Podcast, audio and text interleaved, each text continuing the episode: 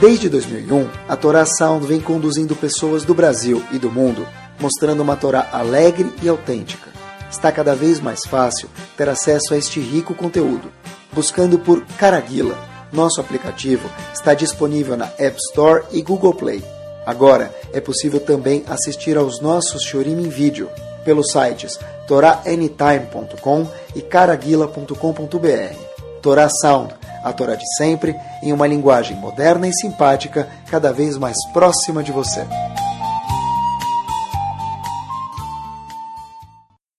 Boa noite.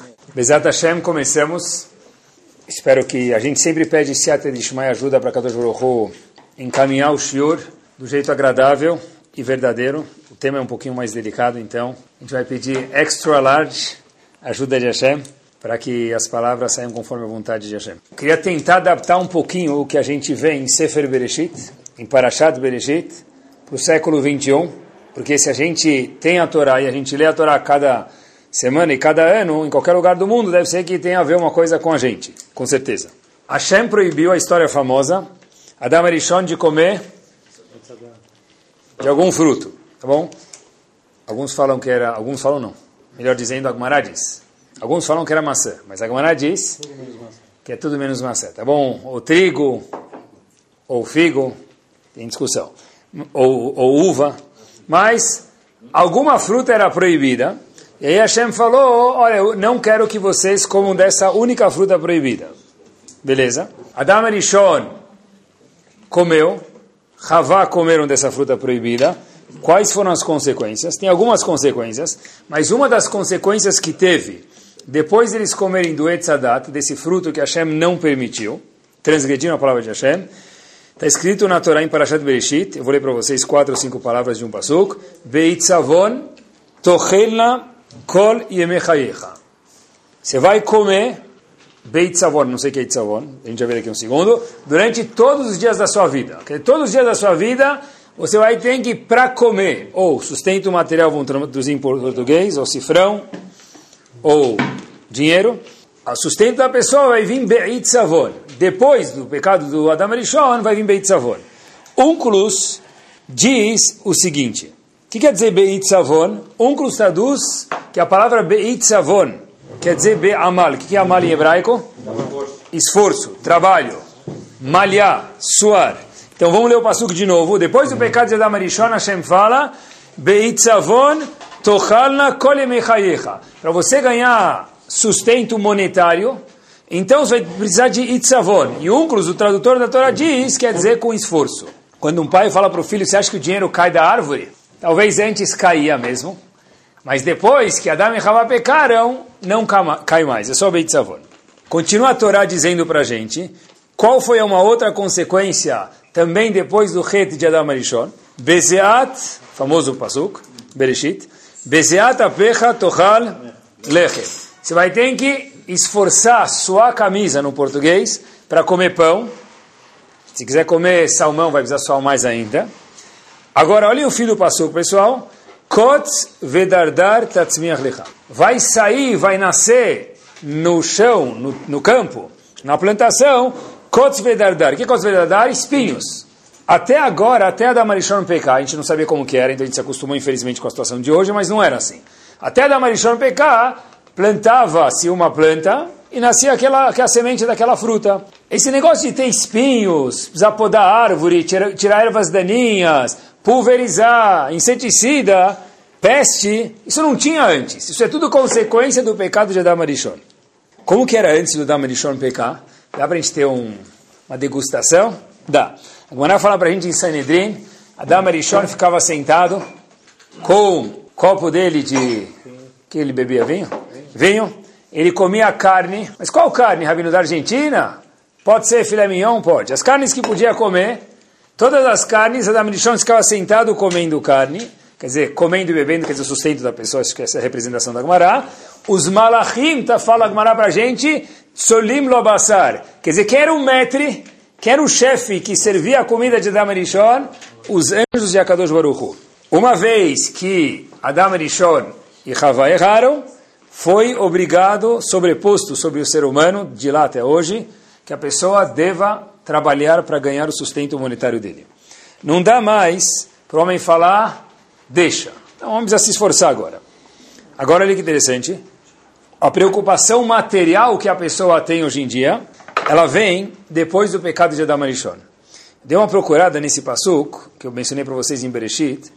Rav Hirsch fala para a gente o seguinte, que se a pessoa hoje, olha que espetacular, continuar vivendo no Gan Eden, como estava Adam Arishon antes de pecar, ele vai comer grama. Adam Rishon veio no Gan Eden, comeu carne, tomava vinho da melhor safra possível. Mas se a pessoa hoje, pós pecado de Adam Rishon, olha que espetacular, quiser viver, vai querer viver igual a Adam Rishon, ele vai comer o quê? Grama. Porque grama tem abundância aí. Grama tem abundância, mas uma coisa melhor do que grama você não vai conseguir. Por quê? Porque Hashem falou, agora para comer uma coisa melhor, comer uma maçã, comer uma fruta, até para nascer você precisa suar a camisa. Eu acho que junto com esses espinhos que Hashem falou que ele criou, não são só espinhos que a gente vê no campo. Espinhos quer dizer algumas dificuldades que a pessoa vai ter na hora da parnassá dele. Então eu queria conversar um pouquinho hoje eh, conosco aqui sobre o que a Torá tem a dizer sobre essa parte da parnassá, sobre materialismo, sobre dinheiro, e ver qual é o enfoque da Torá que a Torá tem a dizer para a gente no século 21. Avram Avinu não foi procurar um shidduch para o filho dele, Yitzhak. Quem ele mandou? Eliezer. Por que ele não foi, curiosidade, procurar um shidduch para o filho dele? Porque ele não foi ele próprio. Deixava ele ir. Ele não achava que era importante?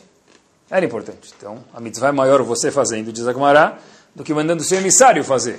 Então, por que Avram Avinu não foi?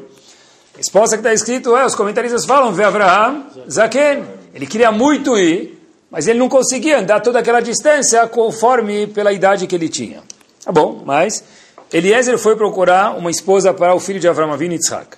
Ele chega de repente, Eliezer fala o seguinte, eh, Avram Avinu dá uma diretriz para ele e fala, olha, por favor, vou te fazer um pedido. Qual? Tenta pegar da minha família, mas em especial uma que você não pode pegar é uma das mulheres de Canaan. As mulheres da terra de Canaan não pega, essas eu não quero. Tá bom? Pergunta Eliezer para Avram Avinu. Tá bom, isso é o que você quer, Avram Avinu. Tomara que eu consiga, mas e se não der? E Avram Avinu fala, olha, faz um esforço, tenta, tenta não pegar de Kenan. Eliezer ficou com medo, ele falou, se não der. Como fala se em hebraico? Maybe, ou em inglês. Como fala em hebraico? Ulai. Lembram? Ulai, a música do, de Purim, Ulai de Corditi. Então, Ulai quer dizer, talvez não vai rolar. Então, Avram Avinu falou, tá bom, mas pelo menos tenta não pegar alguém de Kenan. Olha que interessante. Eliezer vai, como a gente conhece a história, procura fora de Kenan uma mulher, essa mulher se chama Rivka Mabruk. Agora, antes de ela aceitar e saber se ela vai aceitar, Eliezer fala, eu preciso pedir a permissão do pai dela, Betuel, se ele vai conseguir, vai querer mandar a filha dele casar com o meu filho do meu patrão, Yitzhak. Então, ele chega para ele e fala: Você quer mandar sua filha para casar com Isaac? Ele conta toda a história de novo na Torá, de que, que Avram contou para ele, o que, que Avram faz, e que ele mandou, ele tem um filho para casar. Tudo isso Eliezer contando para Betuel, pai de Rivka. E de repente, de novo, quando ele conta a história, ele fala: Olha, quando meu patrão me pediu para procurar uma filha, o filho dele, Yitzhak, ele me pediu para que não seja de Kenan. E eu retruquei para ele, Ulai, maybe, talvez, eu não vou conseguir achar. E agora eu achei você que não é de Kenan. Então a senhora está disposta a vir casar com Yitzhak ou não? Rashi observa que a palavra Ulai, nessa segunda vez, quando Eliezer contou a mesma história do que se passou para Betuel, filho, pai de Rivka, ela está sem o Vav. Na primeira vez, quando Eliezer falou para Avram Avinu, talvez ela não vai querer vir comigo, que eu faço? Ele também falou Ulai. O lai quer dizer se, talvez. Então ele falou, a primeira vez está com o Vav e a segunda sem o Vav. Rashi é muito sensível a isso. E Rashi nos conta o seguinte, que Eliezer tinha uma filha. E ele queria casar a filha dele com Yitzhak, porque quem não quer casar com Yitzhak? Yitzhak é tudo do bom e do melhor. Então, na verdade, ele falou, o Lai, olha, o meu Lai agora está sem o Vav, mostrando, olha, poxa vida, Pode ser minha filha. Se você não quiser ficar, fica tranquila e não precisa se esforçar muito. Porque tem um segundo pretendente que é minha filha. Assim disse Eliezer. Agora a pergunta bomba que tem, que os comentaristas muitos fazem, não vou falar todos, mas muitos fazem, é por que na primeira vez que Eliezer perguntou para Avram Avinu, talvez, eu não vou achar uma mulher que não é de Canaan, o Ulai está com Vav. E o segundo está sem o Vav. Só na segunda vez, diz Rashi, quando ele reconta toda a história para Betuel, pai de Rivka, aí ele fala, ele, Rashi fala, por que ele falou esse Ulai, talvez eu não vou achar alguém de Canaan? Porque ele queria tentar colocar quem? Eliezer? A filha, a filha dele, para casar com Yitzhak. Mas a primeira vez, quando ele falou isso para Avram Avinu, Rashi não menciona essa vontade dele querer casar a filha dele com Yitzhak. Tem 34 psukim de diferença.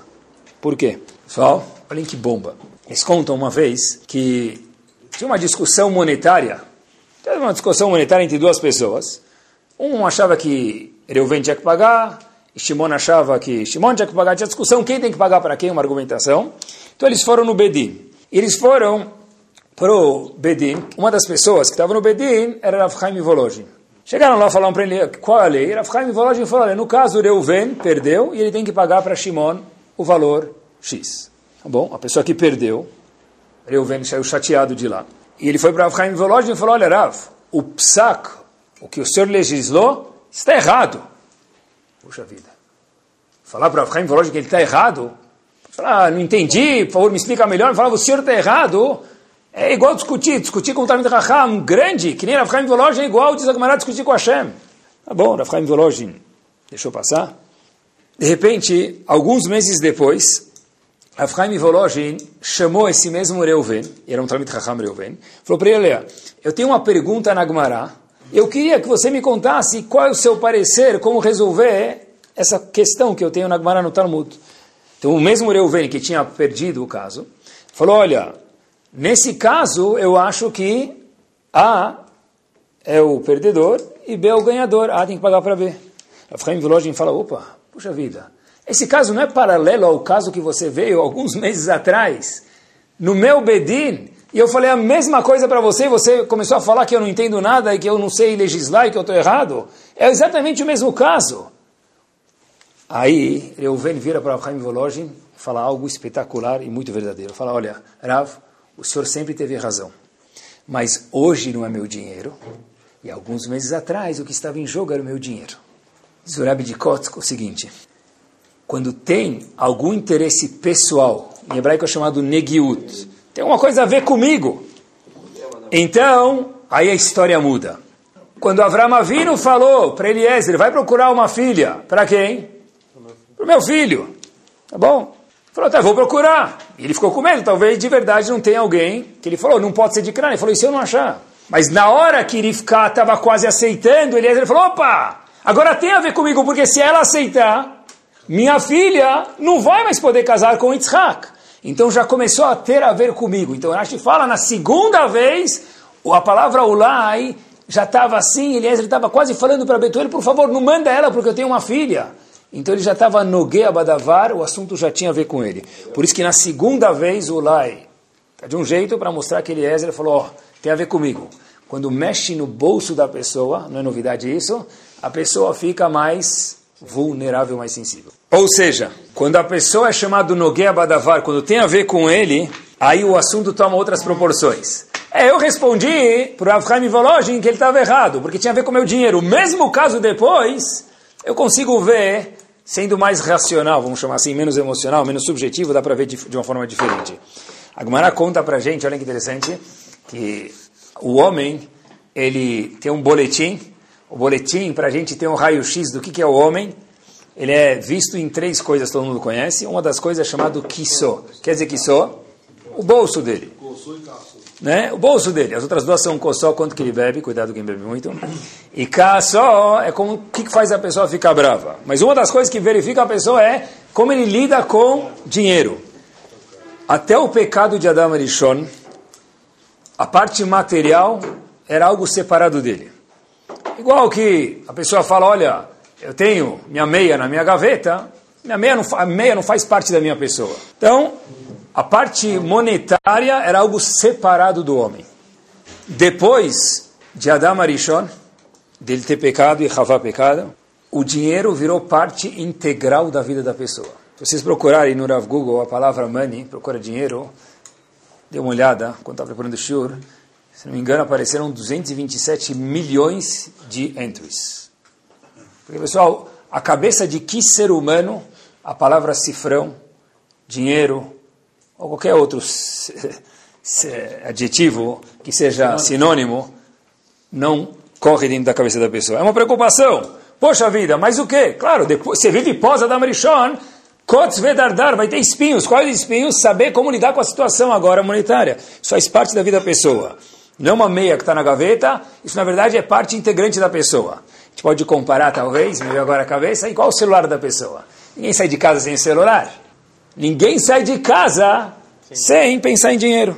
Sem dinheiro dá para sair, só sair com o celular, o celular substitui o dinheiro, né? Mas sem pensar nisso. Agora a pergunta é quanto que a Torá olha para isso e como que a Torá enxerga isso? Só para a gente ver que como a Torá enxerga isso, a gente fala no hino nacional, primeiro pasuk, ve'ahavta et Hashem Elokecha. Você tem obrigação de amar Kadosh Baruch Hu, bechol levavecha. O que quer dizer bechol levavecha? Com todo o coração. Ubchol nafshecha, quer dizer ubchol nafshecha? dando a vida, vamos traduzir já, dando a vida, a alma da pessoa que é dando a vida, o bchol meodecha é dando o quê? As posses da pessoa. A Gemara pergunta, peraí, aqui a Torá está falando o seguinte, olha, para aqueles três pecados maiores, que é shfichud damim, não matar outra pessoa, avodazara, idolatria, ou gilureot, pecados sexuais, a pessoa precisa dar a vida dele. Eu preciso amar Hashem até dando minha vida, até dando meu dinheiro. A faz uma pergunta, só um segundinho. O que, que, é maior, dar vida ou dar o dinheiro? Me fala só o maior, inclui o menor. Hashem não falou o seguinte, você precisa amar Hashem até dando o teu sambuça que você tem para lanchar. Por quê? Porque eu vou te falar uma coisa muito maior, inclui o sambuça. Então, de novo, pergunta a Gemara, por que a Torá fala sem que amar Hashem dando tua vida e dando teu dinheiro? Fala só dando a vida, que inclui o dinheiro, dando o dinheiro, que inclui a vida, fala só o maior. Pessoal, olhem o que a Gumará fala. Olhem o que a Gumará fala. A Gumará responde para a gente o seguinte. Não posso te falar só Bechol Meodecha ou Bechol Nafshecha, dando a vida ou dando dinheiro. Depende da pessoa. A Gemara fala para a gente que Hashem, quando escreveu a Torá 3 mil anos atrás, não no século 21, há 3 mil anos atrás, algumas pessoas a vida vale mais que o dinheiro, e para outras pessoas o dinheiro vale mais do que a vida. Então por que Hashem não escreveu da vida e inclui o dinheiro? Porque para algumas pessoas, diz Agmará, há 3 mil anos atrás, o dinheiro vale mais do que a vida. Então Hashem fala, eu quero que você dá tudo para mim. O que, que é tudo? Depende para qual pessoa. Para algumas pessoas o dinheiro vale mais do que a vida. E para algumas pessoas a vida vale mais do que dinheiro. Isso é bomba isso. Por isso que a Torá escreveu os dois. E ainda, olha que interessante, pessoal. Como a Torá define a palavra dinheiro? Meodecha. O que quer dizer meod? Muito. O que é muito para você?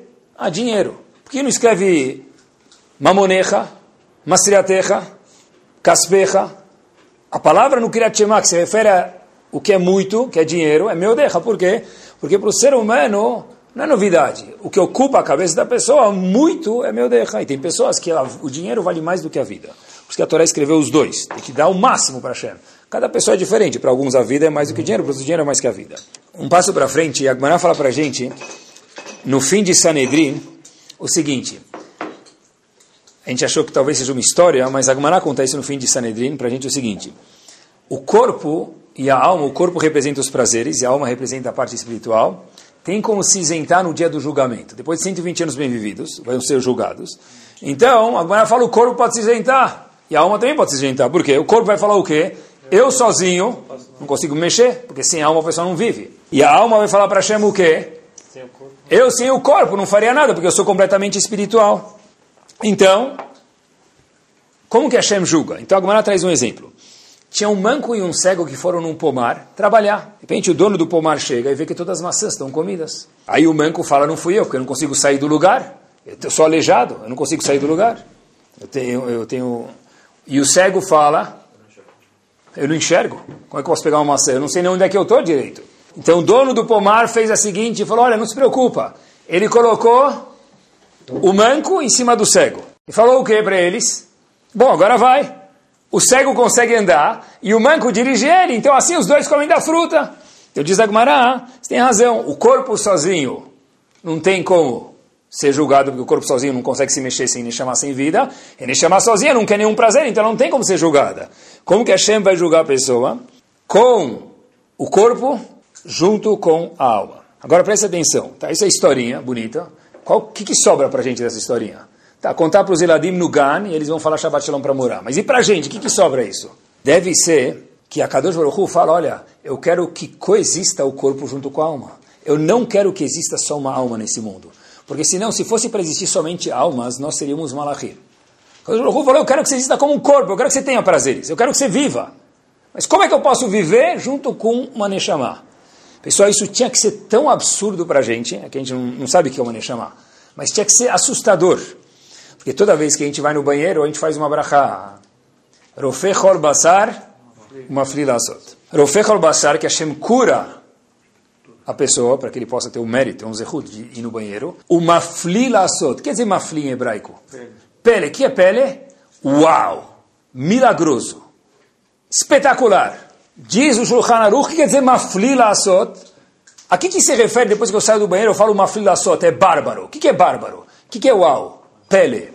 Diz o Shulchan Aruch o fato de coexistir uma Neshama dentro de um corpo. Isso é a coisa mais milagrosa do mundo. Porque a Neshama, a primeira coisa que ela quer fazer é sair do corpo. O corpo e a Neshama são dois opostos. Então quando sai do banheiro e fala maflila asot, é algo uau.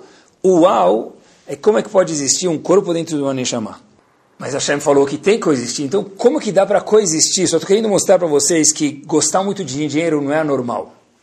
Querer prazeres não é normal. A pergunta é como coexistir, como fazer esse maflila só existir. Depois que a Dama Rishon pecou, é um must isso aqui. Pessoal, qual é o maior gasto que um casal tem? Ninguém vai falar esposa? Que legal. Tá bom. Esposas aqui são muito econômicas, graças a Deus, parabéns. Salva de palmas para elas. Tá? Eu dei a dica. Eu não queria, eu não queria assumir o risco aqui. Maior gasto de um casal, boa. Então, graças a Deus vocês concordam, é a mensalidade da escola. A mensalidade da escola vem junto com lanche, com, mas vamos chamar assim mensalidade. Tá bom? Agora, quando você, homem, casou, você não sabia o que você assinou que estava em hebraico, aramaico, e passaram uma caneta e falaram, só assina aqui, dá um visto aqui embaixo, né? Bom, le dance, o que, que você escreveu lá? O que, que você escreveu lá, o marido? Concordo nada. Eu me obrigo a sustentar a minha esposa, né? Olha que interessante. Pessoal, olha que interessante. Eu, eu me obrigo a sustentar a minha esposa. Quer dizer, presta atenção. Educação é uma coisa nobre ou não é? É o maior gasto da pessoa. Como que eu posso educar meu filho através de... De pagar dinheiro. Casamento é uma coisa nobre assim, cuidado que vão responder. Beleza, é. Como que eu... O primeiro mandamento para estar casado é o quê? A minha obrigação de sustentar minha esposa. Como que eu sustento a minha esposa? Com dinheiro. Olha que interessante. Eu estou querendo mostrar para vocês o poder que o dinheiro tem. A Torá concorda com isso? Estou falando coisas da Torá. Como que... O que, que seria da nossa comunidade se não tivessem pessoas muito generosas que ajudassem a comunidade a puf, ir para frente? Boost a comunidade, bombar a comunidade. Quase que nada, para não falar nada. Um ajudou o mikve, um ajudou a sinagoga, outro ajudou o colégio, outro ajudou a escola. E cada um ajuda no que ele sente que ele gosta mais, e aí as coisas vão para frente. Então, o dinheiro tem um play forte no mundo ou não? Meu Deus, a Torá falou isso. Inclusive, o Shulchan Aruch é dividido em quatro sessões. Quatro, quatro grupos. Um dos grupos do Shulchan Aruch é chamado Roshen Mishpat. Fala sobre o quê? Só sobre dinheiro. Não, mas a gente não precisa se preocupar com dinheiro. Meu amigo, se você vive antes da Marishon, coloca voto. Mas o Ravish falou para a gente Viver depois da Damarishon, achando que vive antes, vai comer o quê? Grama. Não vai pagar mensalidade, não vai sustentar a esposa. Então, o dinheiro tem um play forte dentro da vida da pessoa. Um dos halakim do Shulchan chamado Rosh Mishpat, lida só com isso. O dinheiro é importante ou não é? Beleza, é. 227 milhões de entradas no Google quando você escreve a palavra money. Bom, agora, olhem que interessante. Qual foi o primeiro dos avós? Avram Avinu. A Torá dá um detalhe sobre ele. Muitas coisas fala sobre ele, mas tem um detalhe que... É, não, ah, vamos fazer a resto, muitas coisas, mas eu vou ler um passo para vocês. Está escrito o seguinte, Ve Avraham, Kaved Meod, Bemikne, Kesef Vezav. Avram Avinu, ele estava muito pesado. Yani loaded, carregado. Puft. Com, não pesado demais. Cabelo de meod. Mikne, quer dizer mikne, rebanho. Tá, Rabino, quem que é rebanho? Amigo? Na época, hoje também, que, vai falar com os fazendeiros lá, fica amigo de um fazendeiro lá. Né? Quanto, pessoal, presta atenção, algumas vacas, alguns rebanhos ele tinha, essa era a riqueza antigamente. Tá bom? Como se isso não bastasse, Mikne, Kesef, o que é Kesef? Prata, ele tinha. O Bezahav, ouro. Meus amigos, Tá certo que Abraão tinha isso, mas por que a Torá conta isso para a gente? Abraão não tinha ouro, prata e, e contas e, e, e, rebanhos. O que, que isso interessa para mim? Pessoal, tenta sempre ler a Torá como se fosse a primeira vez. Meu, está falando do homem mais espiritual do mundo. O homem que redescobriu o monoteísmo. É isso que você tem para me contar sobre ele? A gente não sabe se Abraão Avino comia Amjadra quinta-feira ou comia gefilte fish. Porque não interessa para a gente isso. Porque a Torá conta para a gente sobre Abraão Avino, que ele tinha muitas posses. Uma vez alguém me falou, ó oh, Rabino, tem que saber, tem diferença. Quando o rico abre a boca e fala bobeira, todo mundo acha um perucho para o que ele falou, alguma explicação. Pobre fala coisa sábia, ele vai andar Hazak Baruch, Rabi Hanem né?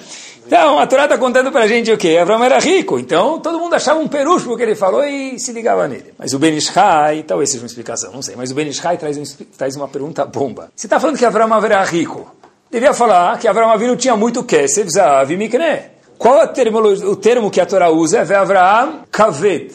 O Ben Ishai falou o seguinte, poxa vida, como assim Kavet? Kavet quer dizer pesado. A gente sabe que Avraham Avinu, quando recebeu os anjos no terceiro dia do Brit Milá, Velabakar Ratz Avraham. Ele foi correndo pegar comida, foi correndo ajudar os anjos, foi correndo. Ele não sabia que eram anjos. Então, como é que pode ser que em relação às posses dele está escrito Kavet, pesado? Eu nunca vi ninguém falar, poxa vida, o cliente está te devendo tanto, ele faz seis meses que ele não te paga, você vai ter que viajar uma hora para pegar. Puxa, que peso! Eu estou com peso de buscar 200 mil reais lá do outro lado da cidade. Que peso! Eu vou de asa delta até lá. O que quer dizer esse kaved? Então diz para a gente o Berinshai, você tem razão. Dinheiro é importante. Sem dinheiro você não sustenta tua família, nem tua esposa. Sem dinheiro você não consegue educar teus filhos. É verdade, é meu derra, é muito. Mas a pergunta é qual é o balanço? Para Avram Avino era kaved. O dinheiro era uma coisa que precisava, era um peso, não era uma coisa que ele queria. Não era o chantilly da vida dele. Kaved Bekesef Ele tinha, ele precisava. Ele usufruía disso, mas era Kaved. Não era o sonho da vida de Avram Avinu. Eu lembro quando eu estava no colégio nos Estados Unidos, estava estudando, tinha uma vez eu fui fazer slichot, no meio de slichot, numa sinagoga ashkenazi, tinha uma sala que eles permitiam gentilmente para os faradim usarem. Eu entrei sem querer na sala errada, esse roda é 5 da manhã, 5 e meia, não lembro que horas que era. Eu entrei na sala errada e tinha lá 15, 20 pessoas estudando Gumará. Eu falei, puxa vida, será que eu cheguei atrasado e já acabou o Slichot? Então tinha um senhor, depois eu conheci ele melhor, era um engenheiro, é um engenheiro. E todo dia, uma hora antes da Tfilah, eles rezavam 6 da manhã, 6 e meia, das 5 e meia, 6 e meia, ele dava shiur de Gumará. E depois rezavam e continuavam o dia. Uma vez eu vi ele, eu falei, uau, como é que 5 e meia da manhã acordar, o senhor é engenheiro e tal, é uma novidade para mim. Ele, me ensinou uma regra, ele falou o seguinte, pessoal, essa é a regra de vida para gente. Na vida, tem, duas, dois, tem uma balança com aquelas balanças de antigamente, sabe? Que quando você levanta um lado, outro abaixa. De um lado, escutem isso com quatro ouvidos, tem Ruhaniut, espiritualidade, e do outro lado tem Gashmiut, materialismo, que a gente falou hoje que é importante. Mas atenção, quando é impossível dar peso para um sem tirar o peso do outro. Quanto mais valor eu dou para um, na mesma proporção eu tiro o valor do outro. É tiro e queda. Isso olha que regra de ouro. Quanto mais valor e importância, a gente falou que precisa de dinheiro, mas quanto mais, uau, isso é minha vida. Eu dou para a parte material, a parte espiritual perde na mesma proporção e vice-versa. Essa é a regra de ouro. Não dá para mergulhar nos dois. Está escrito em muitos livros que uma pessoa que ele é por dinheiro, ele trabalha, ele precisa trabalhar, ele vai atrás do dinheiro, ele é responsável, coloca a volta. Seis estrelas, hotel de Dubai para ele. Mas, se esse é o meu dream, meu sonho, aí esqueceu de Avram Avinu. Avram Avinu era cavet. Quanto mais peso eu dou para um, menos eu dou para outro. Olhem só que show. Eu não lembro muita coisa do Navi que eu estudei quando eu estava na escola, não, que eu seja uma boa referência, mas é uma das partes, a escola era boa, eu que não. Uma das partes do Navi, que é famoso em Sefer Melachim, teve uns profetas que teve muitas épocas na Torá, especialmente uma, no, no Navi, melhor dizendo, que tinham profetas falsos, chamado Neviei Sheker, Neviei Abal. Do outro lado do time estava Eliyahu Navi. Então Eliyahu Navi falou para os profetas, tá bom, o povo ficou na dúvida, titubeou. Eliyahu Navi falou o seguinte, olha, traz um korban, Vamos trazer um corban, vocês um corban. O corban que seja queimado por Hashem é o corban certo e a pessoa é o navi certo. Então, se for eu, sou eu, se for vocês, são vocês. Essa é história talvez a gente conheça. Quem não conhece está conhecendo agora. Aí o povo, depois disso, falou: Uau! Vai Omeru, Hashem o Elohim, Hashem o Elohim. A mesma frase que a gente fala em Sirihot.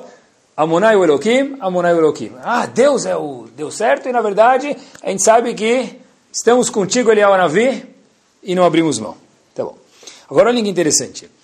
Para que isso acontecesse, Eliyahu Navi deixou o povo três anos com fome. E depois ele fez esse teste e mostrou que ele estava certo, que Hashem estava com ele. Agora olha que interessante.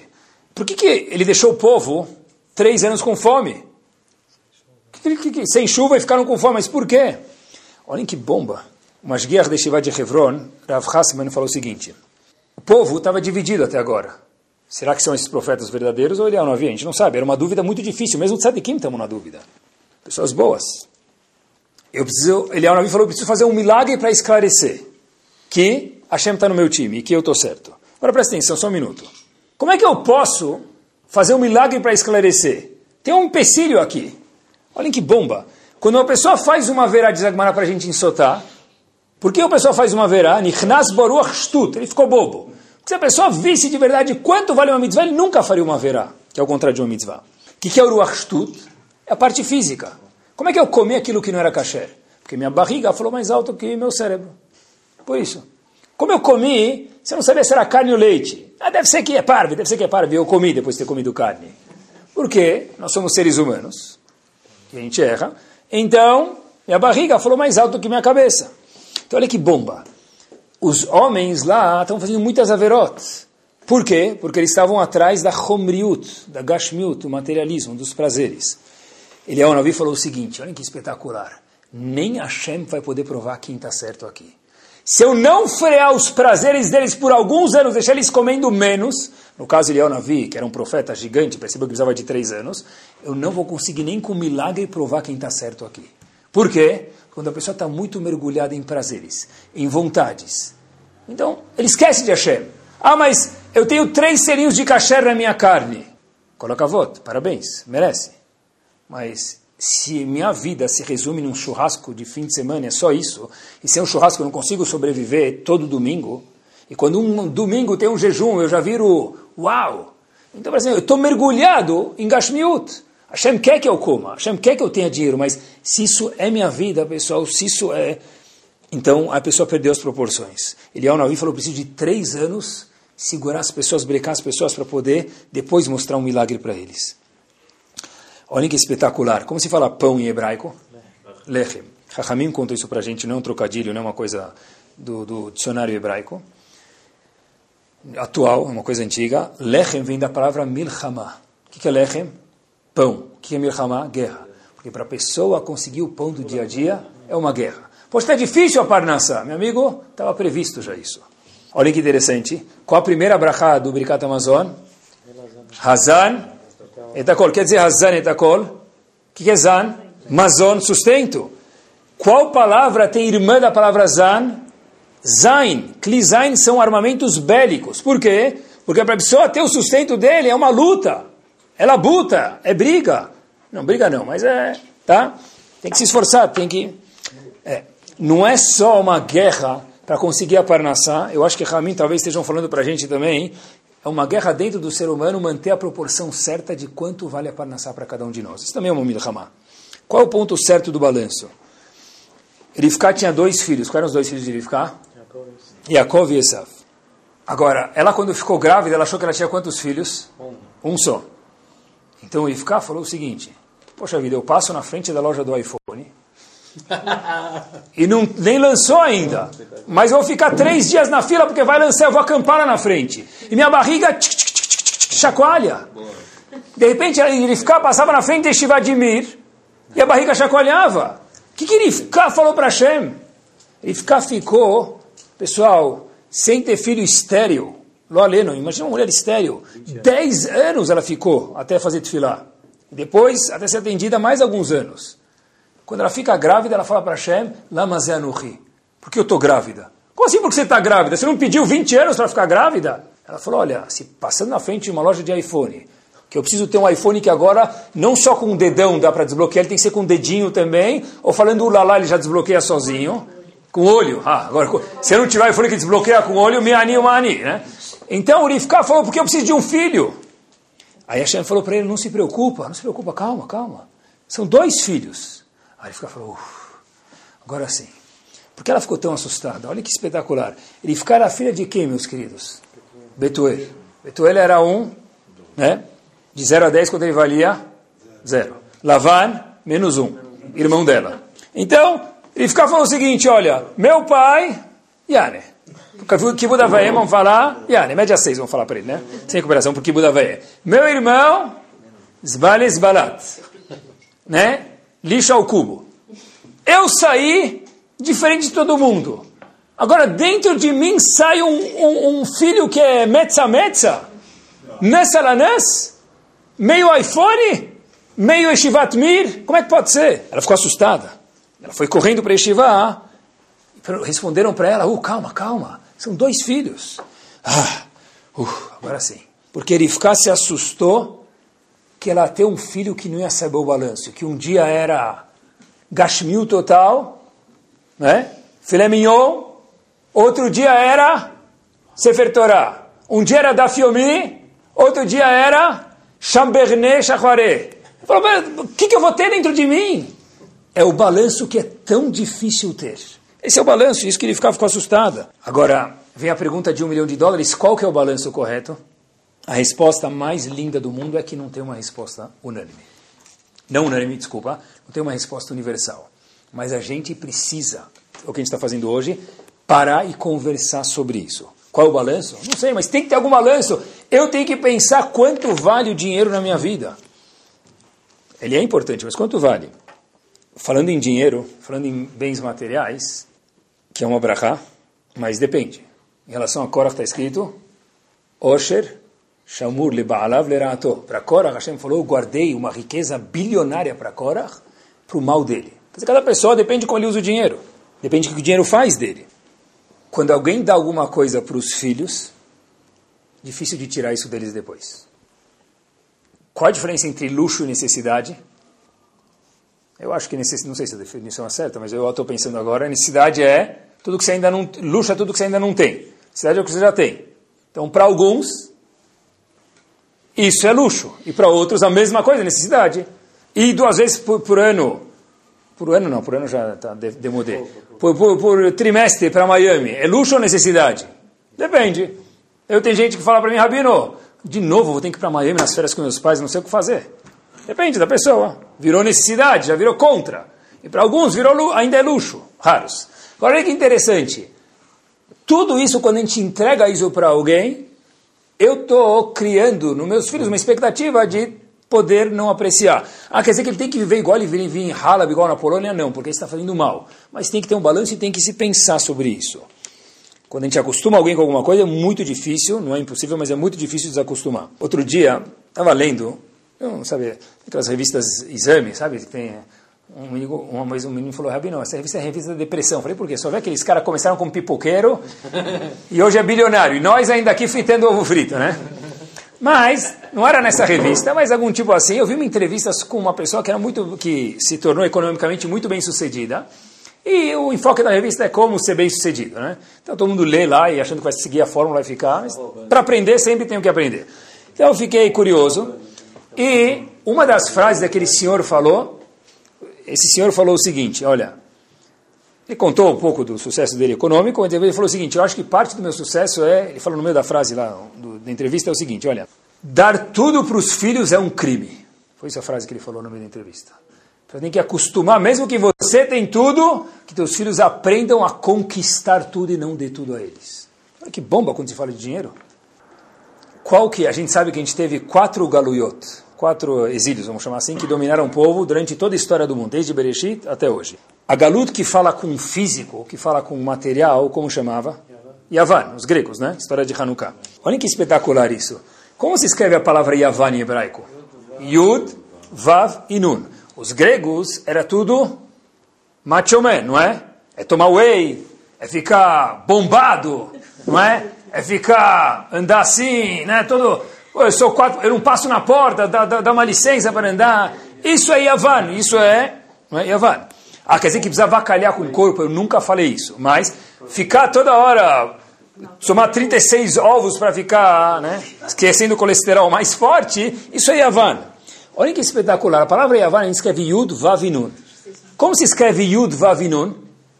São três letras iguaizinhas. O Yud é um risco pequenininho, o Vav é um pouco maior e o Nun é um risco um pouco maior. São letras simétricas, lindas e bonitas. Isso é Yavan, só beleza. Agora, da onde saiu a Torá? A gente canta em Simchat Torá aqui. Mitzion, Tetze Torá, não é? Como se escreve Tzion? Exatamente igual. Escreve Yavan, põe a letra Tzadik na frente da palavra Tzion. Yavan é corpo, é físico, é prazer. Agora, como se escreve Tzion, que se refere a Yerushalayim, a Kedushá, a santidade, Hashem não fala tira Yavan, só coloca um tzadik na frente. Dá proporção correta, não ignora. Não fala que não é importante, isso é bobeira, mas dá proporção correta. Rav fala no livro dele, Aleishur, olha que espetacular. Avodateno, o nosso trabalho, lalot etaguf, é elevar o corpo. Velor lehorida etanishama, e não abaixar a neshama a nível do corpo. Tem que nivelar o corpo ao nível da neshama e não a neshama para baixo com o corpo. Vou dar um exemplo prático para vocês. Sabem que tem uma briga, não briga, briga não fala, mas tem uma, assim, uma vontade grande, vamos chamar assim, briga, falei a palavra errada, de ser sandak no Brit Milá. Já viram isso? É, é um... É, desejo. É desejo, boa, obrigado pela correção. Tem um desejo para ser um sandak. Isso é bom ou é ruim? É bom? O Em Shulchan Aruch, fala para a gente, Yoredea 265, Alaha 11, ele fala o seguinte, costumamos, diz o Rema, a procurar a oportunidade de ser o sendak. É bom isso, é muito bom, está no Shulchan Aruch. Por quê? Está escrito que o sendak, aquele que senta com o bebê no colo na hora do Brit Milá, ele é igual o Cohen que trazia o Ketoret no Bet Amigdash, no templo. E daí? O Cohen está escrito que o quê? Era uma segulá, quem fazia ser Cohen para ficar rico. Por isso que a Gemara fala em Yomá, que eles não deixavam o mesmo Cohen fazer muitas vezes, tentavam trocar, para dar chance para os outros. Deixa os outros também dividir a fortuna. Então, ser sandak é uma, não é uma coisa fofa, ter uma lachá, base na lachá, que ajuda, vamos chamar assim, a pessoa a ser ter parnassá, ter um sustento melhor, ter mais dinheiro na conta. Agora, perguntaram para o Stiper, para o Rav Chaim Kanievski, o seguinte, o Stiper tinha um costume, entre parênteses, introdução, de quando convidavam ele para ser sandak, ele ia, mesmo quando era fora de Brembra, que ele saía da cidade dele para ser sandak. Então perguntaram uma vez para ele, Rav, está escrito que ser sandak é igual ao Kohen Gadol, o Kohen Gadol ficava rico que fazia o Ketoret. E o senhor, cadê a conta? Está escondida, ninguém sabe? Diz o Stiper, não tenho nada. Então, e aí? Como se concretizou a Gemara? Sabe que o Stiper respondeu? Está prometido que vai ter riqueza?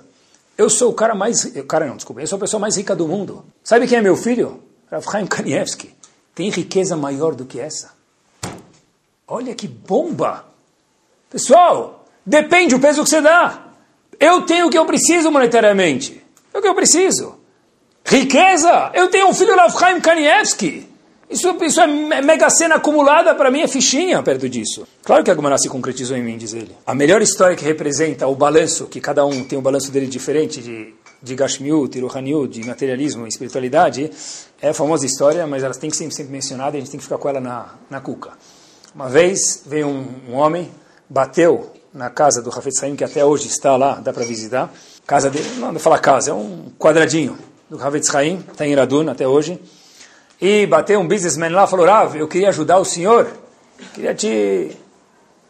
dar uma melhorada aqui, dá um, não, não fazer muito chique. Ah, tá. Não vou na Gabriel Monteiro, mas assim, um, mais ou menos, uma tzometz, alguma coisinha mais bonita.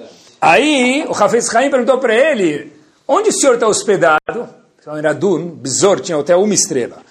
Então, aquele businessman famoso falou, estou ah, aqui nesse hotel que tem aqui, né, onde eu estou. Falei, como é que está lá? Ele falou, é, mais ou menos. Mas, é... falei, e você, uma pessoa tão nobre, fica aqui? Falou, oh, eu estou aqui uma noite, vim visitar o senhor, mas eu vou embora. A Vetz Haim falou para ele o seguinte, eu também estou aqui por pouco tempo.